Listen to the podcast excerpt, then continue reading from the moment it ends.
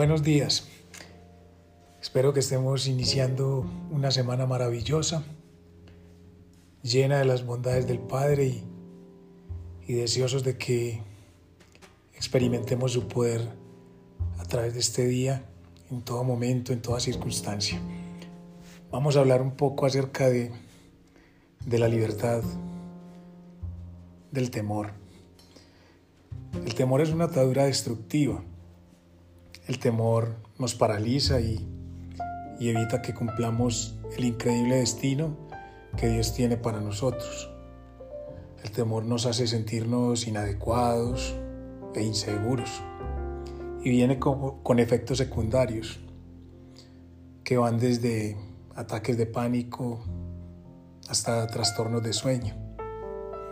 El temor no es racional. El temor es una enfermedad espiritual, razón por la cual no puede alejarse del temor a través del razonamiento. No puede sencillamente decirle a alguien que está batallando con el temor y que se sienta paralizado por ataques de pánico, que simplemente deje de sentirse temeroso. Una enfermedad espiritual no puede ser remediada por medios naturales. El temor puede ser erradicado únicamente con un encuentro personal con la persona de Jesús. La palabra de Dios nos dice que en el temor no hay temor, en el amor no hay temor, sino que el perfecto amor echa fuera el temor, porque el temor lleva en sí castigo.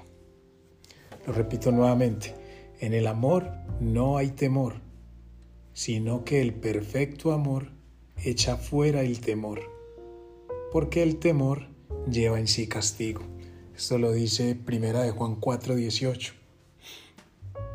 Amigos, si lo que acabo de describirles sobre el temor les resulta demasiado familiar, quiero que sepan que no está en el corazón de nuestro Padre Celestial que tú y yo vivamos atormentados por el temor. No hay temor en el amor de Dios. Su perfecto amor echa fuera el temor. No sé si tú has experimentado alguna vez el amor de Dios, pero sí deseo que hoy captes esa revelación de su amor. Él la tiene para ti de manera profunda y personal. A medida que, que su amor nos inunda a nuestro corazón, y esa es mi oración, que cada temor que te tenga atado sea echado fuera para siempre de tu vida. Juan 3:16 nos dice, porque de tal manera amó Dios al mundo que ha dado a su Hijo unigénito para que todo aquel que en él cree no se pierda, mas tenga vida eterna. Cuán claramente proclama este versículo lo que Dios siente por nosotros, un amor increíble. Si tú supieras lo mucho que Él te estima y atesora en su Hijo amado, obtendrías siquiera una muestra de cuánto Él te ama porque entregó a su Hijo por ti y por mí. Por eso yo hablo y me encanta eh, conversar, digámoslo, acerca de la gracia y, y de ese perfecto amor de Dios. Un amor cuya longitud, profundidad y altura quedaron demostrados en la cruz cuando Él pagó ese precio por ti y por mí, para que podamos recibir una vida eterna libres de cualquier atadura. Según esto, como vemos, es muy importante en la forma en que, en que nosotros vemos a Dios. Porque una percepción defectuosa de Dios puede dar un resultado erróneo, una vida llena de temor y ataduras. Demasiadas personas tienen una impresión incorrecta de Dios porque durante generaciones la gente le ha descrito a un Dios demandante, que fácilmente se enoja, que le han hecho parecer duro y enojón insensible y, hasta condenador, tan solo esperando que el hombre cometa un error o que tropiece. Esas representaciones de Dios hacen que muchas personas sinceras tengan un temor de Dios equivocado.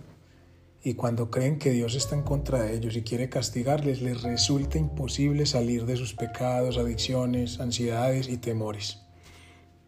Amigo, la Biblia está llena de de promesas o de palabras en donde nos revelan realmente quién es Él. En primera de Juan 4.8 dice que Dios es amor En Salmos 86, 15 dice que, pero tú Señor eres, eres Dios clemente y compasivo, lento para la ira, grande en amor y verdad, por decir algunos.